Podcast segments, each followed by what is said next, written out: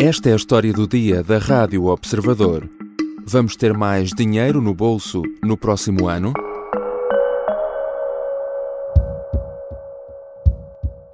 Um pilar de uma descida importante no IRS das famílias das classes médias. Um pilar de descida do IRS porque é aquilo que pode, neste momento, contribuir para apoiar os reforços dos rendimentos, de salários, salários da administração pública, de pensões, que há pouco definimos. É a grande bandeira do governo no orçamento para o próximo ano. A redução do IRS promete dar uma maior folga mensal para a classe média. Só que, ao mesmo tempo, Outros impostos, os chamados impostos indiretos, vão aumentar. Vamos pagar mais de cada vez que vamos às compras ou quando quisermos abastecer o carro.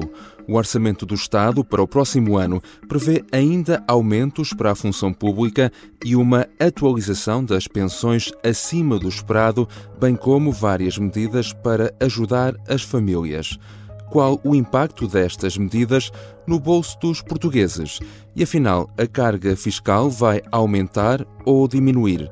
São questões para a conversa com Alexandra Machado, editora de Economia do Observador. Eu sou o João Santos Duarte e esta é a história do dia.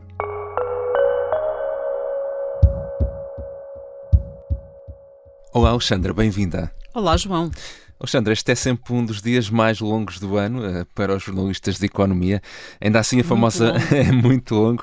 Uh, estiveram, obviamente, a analisar o, o orçamento uh, desde que ele foi entregue na Assembleia da República. Ainda assim, a famosa PEN, onde segue o orçamento, tradicionalmente, foi entregue à hora marcada e sem atrasos, não é? ao contrário do que acontecia há uns anos. mas estamos a falar de um documento que ainda vai ser muito mais esmiuçado e analisado nas próximas semanas. falamos para já das linhas gerais e comecemos por essa questão dos impostos e do IRS. O que é que está previsto no Orçamento do Estado uh, para o próximo ano? Essa é de facto a grande questão desta proposta de Orçamento do Estado para 2024. Ao nível do IRS há várias mudanças. Uma delas é a descida da taxa nos cinco primeiros escalões de rendimento e estes níveis de rendimento, por outro lado, também foram atualizados em 3%. O que é que isto significa? Vamos tentar explicar isto hum. um pouco melhor. Uh, existe normalmente em cada escalão um intervalo de rendimentos e a esse intervalo de rendimentos aplica-se uma taxa de imposto. O que é que foi feito? O nível de rendimentos uh, foram atualizados a 3%. Portanto, níveis maiores de rendimentos com taxas que foram reduzidas nos cinco primeiros escalões, uhum. o que significa que mais rendimentos vão ter uma taxa inferior, pelo menos até ao quinto escalão uh, do IRS. Um, essa atualização uh, dos rendimentos foi a 3%, abaixo da taxa de inflação prevista para este ano, que o Governo aponta para 4,6%, mas uh, superior aos 2,9% que o Governo um, prevê para 2024. Claro que há outros, uh, outras instituições que prevêem inflação maior do que estes 2,9% uhum. em 2024, mas, enfim, só, só durante o ano é que se vai começar a perceber para onde é que cai a inflação. Uhum. É que se olharmos e, e convoco-vos para vermos casos concretos de pessoas concretas na nossa sociedade, para podermos ver a diferença que sentirão entre o ano de 2023 e o ano de 2024. Vamos então uh, falar do impacto real uh, uh, na vida das pessoas. Que exemplos concretos, por exemplo, é, é possível dar do impacto desta, desta medida? Nós aqui temos que nos socorrer, obviamente, de, das simulações que já foram feitas por consultoras. Uhum. O próprio Ministro uh, das apresentou Finanças também, é? apresentou é. algumas, uh, mas nós, enfim, uh, preferimos estas uhum. entidades independentes, chamemos-lhe assim, e, e, temos já várias simulações no nosso site da PwC, da UI e da Deloitte. E uh, para dar alguns exemplos, uh, um casal com dois filhos, que é talvez o caso, enfim, uhum. uh, será um dos mais comuns, que ganhe cada um dos elementos do casal 900 euros, vai ter um rendimento líquido superior em 377 euros, mais ou menos, durante um ano. Hum. O casal em que cada um dos membros ganhe, por exemplo, 1.600 euros e que tenham também dois filhos, eh, terá um ganho de 940 euros. Posso dar mais exemplos, só para dar um solteiro sem filhos que ganhe 1.250 euros por mês, terá no final um rendimento de mais de 300 euros por ano, segundo simulações da PwC. Todas estas simulações indicam que, de facto, há um alívio transversal do, do, do, IRS para os portugueses. O Ministério diz que esta medida vai custar uh, eh, 1.327 milhões de euros em 2024, abrangendo 6 milhões de agregados. Já agora uhum. também vai haver uh, um, um, um, reforço uh, no apoio, no apoio, enfim, na medida do IRS jovem, que já falaremos se calhar mais à frente, uhum. mas que foi, foi uma das surpresas deste, uh, deste, desta proposta de orçamento, embora já tivesse sido falado que iria haver um reforço. Uhum. voltamos para já, um pouco atrás, à questão dos escalões de que falavas há pouco. no caso, por exemplo, em que exista um aumento do ordenado e esse aumento seja acima dos 3% e os contribuintes então passem de escalão, pode, podem ser prejudicados? Uh, há aqui um efeito conjugado este ano que pode não levar a um prejuízo uh, direto hum. por causa disso, pelo facto das taxas de cada escalão ter baixado. O que significa, como o IRS é chamado um imposto progressivo, ou seja, vai-se aplicando a taxa uh, à medida que o rendimento uh, uhum. é apurado, uh, sobe a taxa à medida do rendimento que sobe. Portanto, mesmo os escalões mais altos, que não tiveram descida de taxas, acabam por apanhar um bocadinho por tabela a descida nos escalões, nos primeiros escalões, nos primeiros cinco escalões. Uhum. E por isso, mesmo que tenham uma valorização uh, salarial superior a 3%, as consultoras, enfim, cada caso é um caso e depois de milhares de casos hão de com certeza aparecer uh, casos em que isso vai acontecer, mas uh, as simulações que foram até agora produzidas mostram uma neutralidade fiscal face ao aumento salarial. Uhum. Uh, falavas aí já então na questão do IRS jovem. Uh, que novidades há a este nível? Uh, António Costa já, nos, já tinha anunciado que as isenções para os jovens iriam aumentar em sede de IRS, mas o orçamento trouxe a tal novidade uhum. que foi um, ehm, propõe que essas isenções sejam aplicadas a um rendimento superior, muito superior, aliás, ao que está em vigor atualmente. Vejamos, no primeiro ano um, ehm, que os jovens entre os 18 e os 26 anos, que são os que têm uh, direito uh, para quem é licenciado, mas há outros critérios de elegibilidade, mas agora também não vale a pena estarmos aqui a, a colocá-los todos, fico-me pela idade. Uh, beneficia, no caso desses jovens, beneficia do IRS jovem, no primeiro ano em que estejam a trabalhar não vão pagar IRS. No segundo ano, pagam IRS sobre 25% do rendimento. No terceiro e quarto, sobre metade do rendimento. E no quinto ano, a medida tem 5 anos, uhum. sobre 75% do rendimento.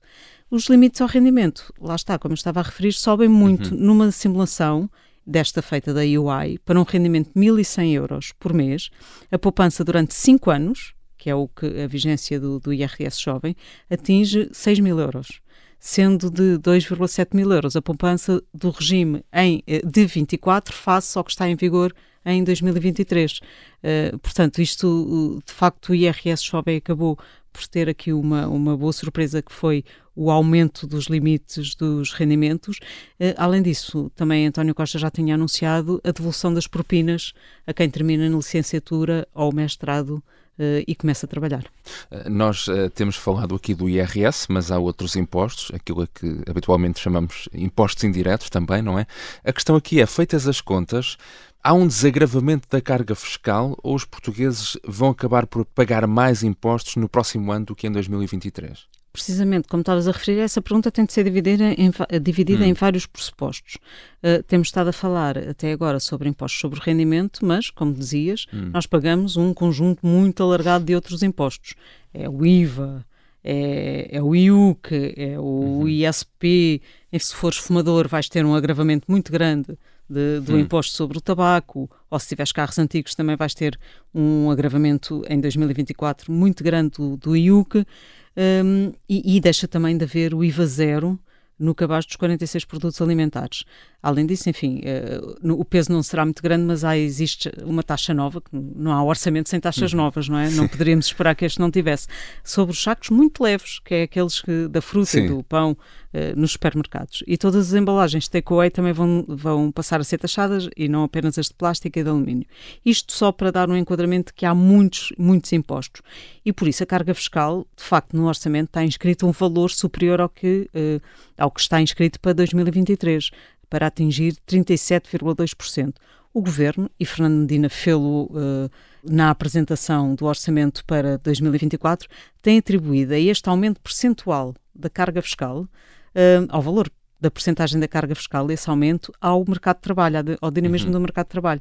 Quanto mais gente estiver a, a, a trabalhar, mais impostos o Estado recebe, mais contribuições sociais que também contam para a carga fiscal recebe e o Governo tem dito que essa carga fiscal uh, sobe por essa via de, uhum. de haver mais emprego. Uh, falavas também uh, na questão do IVA zero. essa medida vai acabar. porquê? Bem, isto vai acabar. Uh, o governo pretende que ela acabe. Não sabemos hum. se depois, na especialidade, Sim. na altura do orçamento. É a proposta, não é a proposta do orçamento. Exato. Uh, não sabemos se na especialidade depois se.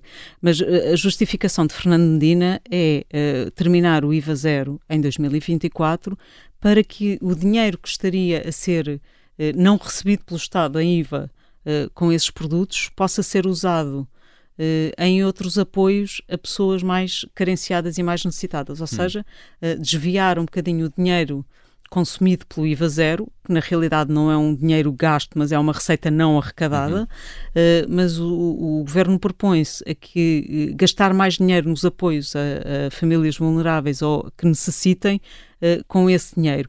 E diz que essa medida de aumentar os apoios vai chegar a um milhão e meio de pessoas. Reforço dos salários também na administração pública. O Governo estabeleceu com os sindicatos da administração pública um acordo relativamente à evolução dos seus salários. Falemos também uh, dos salários. O que é que a função pública pode esperar para o próximo ano? Essa parte é uma componente que já se sabia, o orçamento nesse ponto não trouxe novidade. Os salários dos funcionários públicos vão subir cerca de 52 euros. Uh, para os salários acima de 1.807 euros haverá uma subida hum. mínima de 3%.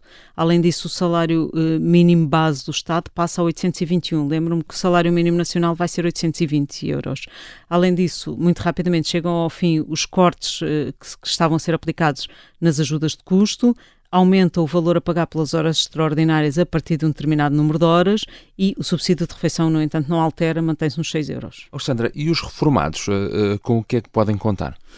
Este ano podem contar com a aplicação da lei direta, hum. que não aconteceu o ano passado. Lembro que o Governo fez a aplicação da lei a dois tempos e agora, já no orçamento para 2024, as pensões vão subir em média 6,2%. Eh, no próximo ano, eh, sendo que este valor só será finalizado quando se conhecer a inflação de novembro. Já voltamos à conversa com Alexandra Machado, editora de Economia do Observador. Na segunda parte, vamos falar também das medidas de apoio às famílias e do que podemos esperar no que diz respeito à habitação.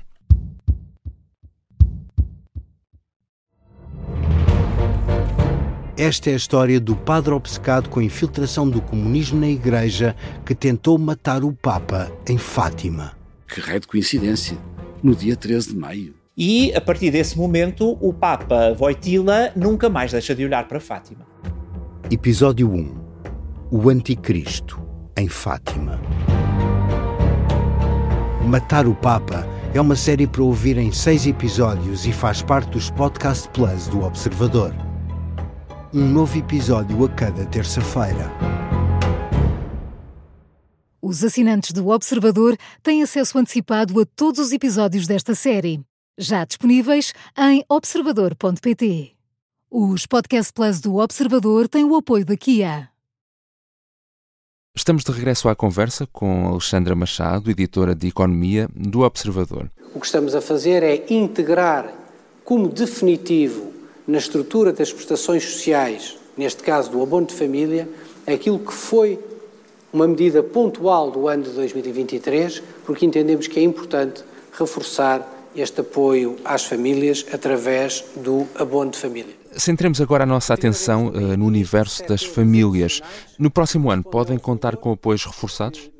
Há várias medidas previstas de apoio, desde logo uh, a subida do abono de família. Uh, o abono de família não é Uh, não abrange todas, todas as pessoas, é só até determinado escalão, mas vai aumentar 22 euros por mês, uh, eh, 264 euros por ano, para um conjunto bastante alargado de beneficiários. Esta medida custará qualquer coisa como 300 milhões de euros uh, ao Estado. E também está prevista uh, a extensão da gratuitidade das creches às creches para pôr lá as crianças. Uhum. Neste orçamento há também uh, medidas que agora são inscritas, mas que já tinham sido avançadas, que no entanto é importante relembrar. E é também o caso de quem estiver a pagar uma casa ao banco e esteja a enfrentar cada vez mais dificuldades, não é? Por causa do aumento das prestações mensais. É isso. De facto, como referiste, já hum. tinha sido anunciado, que é o travão aumento das taxas durante dois anos.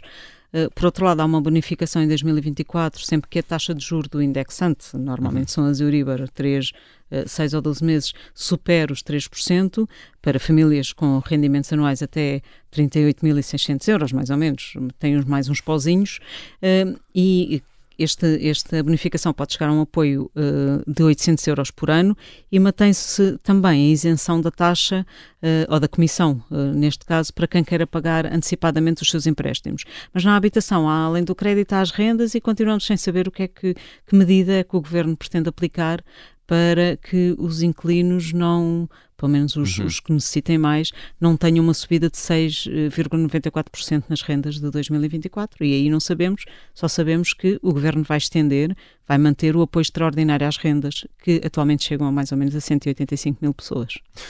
Uma das, eh, eh, enfim, grandes questões, eh, diria mesmo até um dos grandes fantasmas dos últimos anos, tem sido sempre a questão da dívida e a necessidade de controlar, reduzir a dívida pública. Ora, neste orçamento, onde é que as previsões colocam a dívida para o próximo ano? a dívida para o próximo ano vai descer abaixo, vai estar, vai ficar abaixo dos 100% do PIB. Uh, o governo estima em 98,9%. Isto é muito importante, uhum. uh, porque dívida representam uh, impostos, digamos assim, porque ela tem que se pagar, e isto acontece num momento de subida de taxas de juro, o que é importante, é, enfim, é importante diminuir a dívida em termos percentuais do PIB, mas também já agora era bom reduzi-la em termos de volume, por causa das taxas de juros que se pagam uh, caras. Porque muitos perguntam, mas como é que a redução da dívida pública impacta na minha vida concreta? Como é que este caminho que se tem definido Porquê esta aposta? Porquê este trajeto? Porquê esta preocupação? Porquê esta determinação na diminuição da dívida pública? De resto, houve um momento interessante, penso que na apresentação eh, de Fernando Medina, eh, que o Ministro eh, esforçou-se também por tentar explicar essa importância e o impacto prático da redução da dívida na vida das pessoas, uma espécie de pedagogia da importância de, dessa questão, não é? Pois, precisamente porque Fernando Medina tem sido acusado de olhar muito para a dívida pública hum. e de não aproveitar este momento em que o orçamento ficou insuflado com as receitas fiscais por via da inflação, não aproveitar para dar mais às pessoas. Fernando Medina tem feito muita questão de manter as chamadas contas certas, reduzindo a dívida e o déficit. Aliás, vai-se prevê-se para este ano já e para o próximo ano excedentes orçamentais, o que dois anos consecutivos uh, é, é, bastante positivo, porque uh, já agora dívida representa uh, penalidades orçamentais, mas déficits são impostos futuros, na realidade, porque ele tem que se. Uh, o excedente não é mau, uh, embora muitos queiram que esse excedente seja passado diretamente. Uhum. Mas Fernando Medina tem feito muito essa pedagogia e feito muito, dado muita tónica de que é preciso diminuir tanto a dívida como o déficit. Uhum. Obrigado, Alexandra. Obrigada, João. Alexandra Machado é editora de Economia do Observador. No site pode ainda encontrar vários artigos assinados pela equipa de Economia que o vão ajudar a descodificar as medidas mais importantes do Orçamento do Estado para o próximo ano. Esta foi a história do dia. A sonoplastia deste episódio é do Diogo Casinha, a música do genérico do João Ribeiro. Eu sou o João Santos Duarte. Até amanhã.